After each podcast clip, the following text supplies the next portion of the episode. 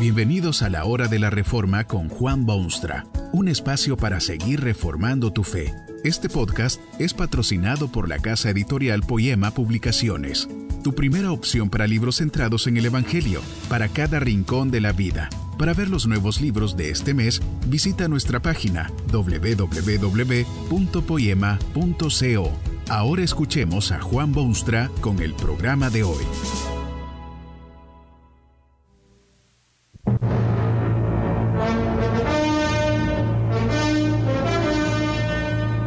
Soy mayor que Jesucristo. Me refiero a la edad, por supuesto. Nací antes que Él naciera en Belén. Me llamo Juan y me han llamado además el Bautista. No sé hasta qué punto es válido eso de bautista, porque puede interpretarse mal. Y además, el bautismo mío no era lo esencial en mis funciones en la tierra. Nací de padres muy piadosos y desde temprana edad inculcaron en mí la convicción de que había nacido para grandes cosas tendría que preparar el camino para la llegada del más estupendo y grandioso personaje que jamás haya llegado a pisar la tierra. Yo, Juan el Bautista, iba a ser precursor del Mesías, heraldo del Rey de Reyes.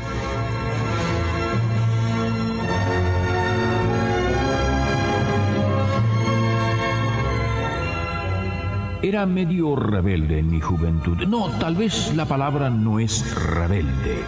Ustedes hablan a veces de la oveja negra, la persona que no se adapta al medio ambiente o se distingue a ojos vistas, es distinto. Tal vez podrían llamarme el hippie original. Juan el Bautista llegué a ser, pero antes era un tipo raro. Llegué a vivir en el desierto Qué bellezas se encuentran en los desiertos. Eh, no sé cómo ustedes, los que viven en esos hormigueros urbanos con sus humos y ruidos y agitación y corre, corre, no sé cómo pueden comprender esa fraternidad entre el ser humano y la creación. Son obras del mismo Dios y uno fue hecho para el otro. Bueno, yo viví en el desierto por muchos años. Ermitaño lo llaman ustedes. Seguramente no se me hubiera permitido entrar en sus templos tan limpios y oficinas relucientes. Muchas familias de buena posición me cerrarían las puertas en las narices. En esos días del desierto lucía yo una luenguísima barba. Además, vestía ropas diferentes a lo común y corriente.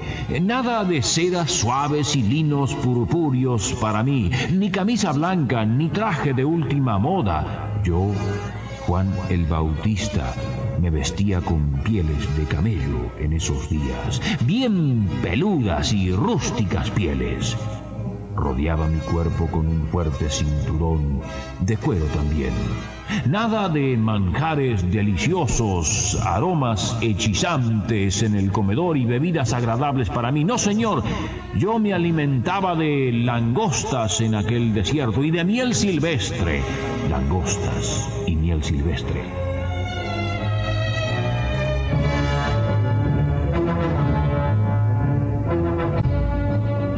Quiero hablarles con franqueza. Tengo algo importante que decirles. Yo, Juan el Bautista, fui enviado al mundo con una misión extraordinaria. Esta era la sustancia de mi mensaje a todo el pueblo. Preparad el camino del Señor, enderezad sus veredas. Viene tras mí el que es más poderoso que yo. Arrepentíos porque el reino de los cielos se ha acercado.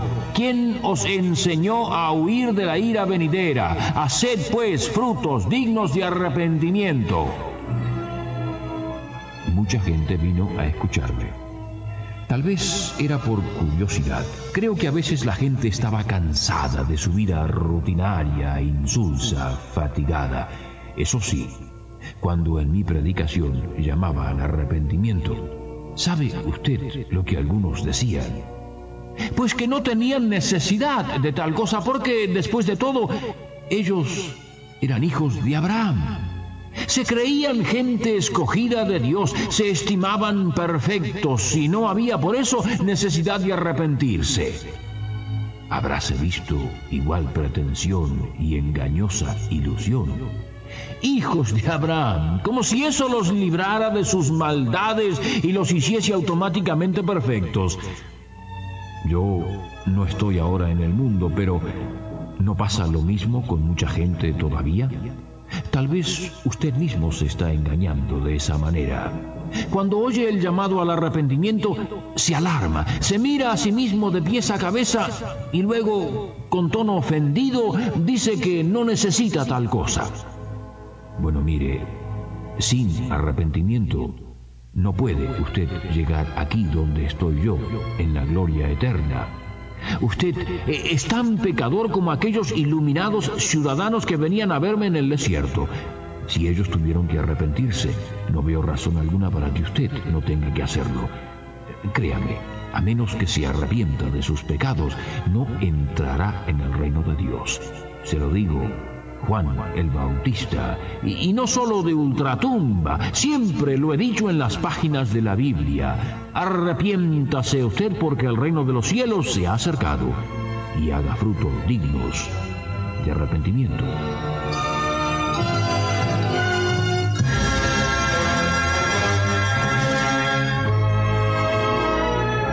Esto me trae a algo muy importante. No es cuestión de arrepentirse solamente.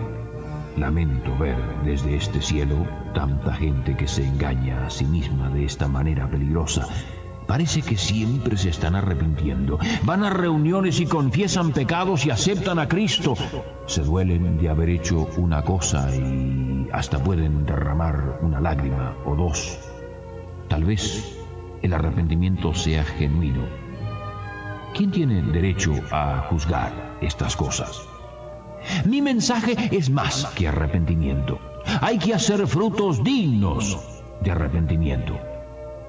Mi Salvador Jesucristo, cuando estuvo allá en la tierra, solía decir lo mismo de esta manera.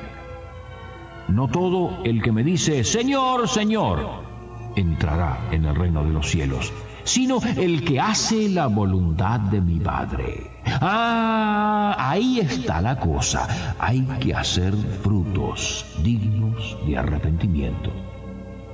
Recuerdo como si hubiese sido ayer aquella gente que vino a verme a la ribera del río Jordán. Era buena gente, eran sinceros, andaban buscando, querían hacer las cosas como se debe, querían preparar el camino del Señor tal como yo lo predicaba. Querían saber qué debían hacer. Cada caso, por supuesto, e-, es distinto, pero los que tenían dos túnicas debían compartirlas con los pobres que no tenían con qué cubrirse. Los que tenían abundancia de bienes debían dar de comer a los pobres y menesterosos. Hubieron publicanos que vinieron a verme. Querían saber qué debían hacer ellos, publicanos ¿Deberían quizá al arrepentirse abandonar sus puestos de gobierno? No, no, no, no, nada de eso. Tenían que ser honestos en sus funciones, evitar los desfalcos de la cosa pública, respetar los derechos ciudadanos, apoyar las leyes vigentes. Hasta unos soldados vinieron con la misma pregunta. Muchos pensaban que mis consejos a los soldados ciertamente serían distintos. Todo lo que les dije fue que trataran de ser buenos soldados y vivir contentos, en vez de andar haciendo escándalos por todas partes simplemente porque tenían un uniforme encima. Se arrepintieron e hicieron obras dignas de arrepentimiento qué gente magnífica llegó a ser para la sociedad, qué filantropía, funcionarios de gobierno que eran honestos, soldados que era un placer conocerlos y tratarlos.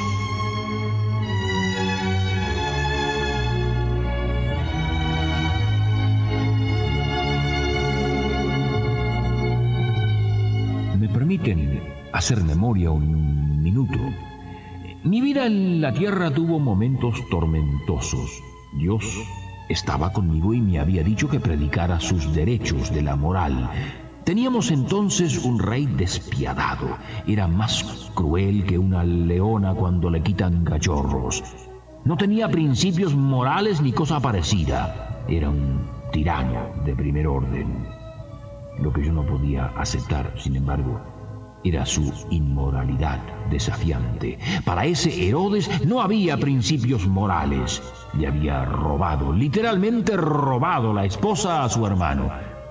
Herodías se llamaba la mujer y era todo un verdadero escándalo público y privado.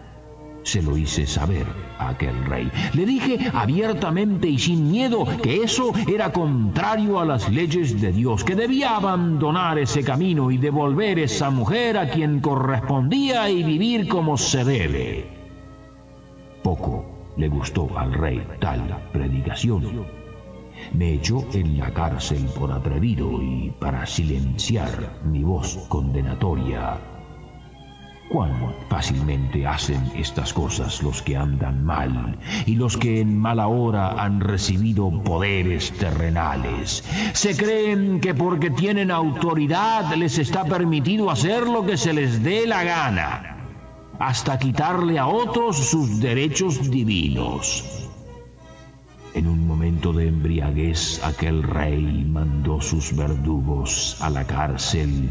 Me cortaron la cabeza como si fuese un pedazo de pan, la pusieron en un plato y se la llevaron a su adúltera amante.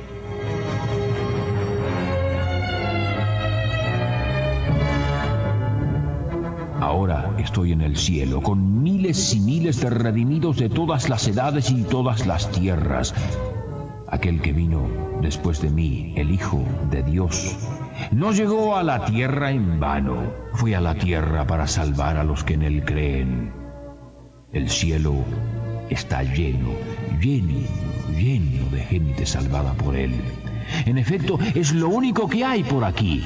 Todos, sin excepción, han llegado hasta este lugar de eterna felicidad y gloria por medio de Jesucristo. Creo que no hay otra forma de entrar aquí.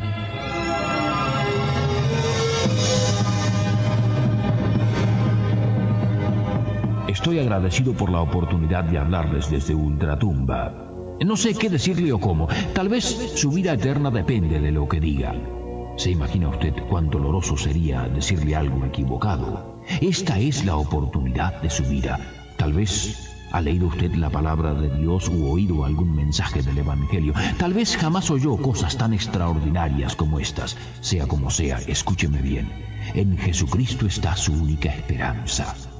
Cuando yo mandé mis discípulos a preguntarle quién era, esto es lo que mandó decir. Los ciegos ven, los cojos andan, los leprosos son limpiados, los sordos oyen y a los pobres es anunciado el Evangelio y bienaventurado es el que no halle tropiezo en mí. ¿Sabe lo que esto significa? Simplemente esto. Jesús es Salvador y feliz es todo aquel que lo acepta como tal. Este es Juan el Bautista desde Ultratumba. Nos veremos un día en el cielo. Ojalá que así sea. Que este mensaje nos ayude en el proceso de reforma continua según la palabra de Dios. Si quieres profundizar en la exposición bíblica, puedes buscar más recursos en www.poema.co. Allí encontrarás libros que te ayuden a entender la palabra de Dios y aplicarla a tu vida. Poema, el Evangelio para cada rincón de la vida. Nos vemos en el próximo episodio de La Hora de la Reforma con Juan Bonstra.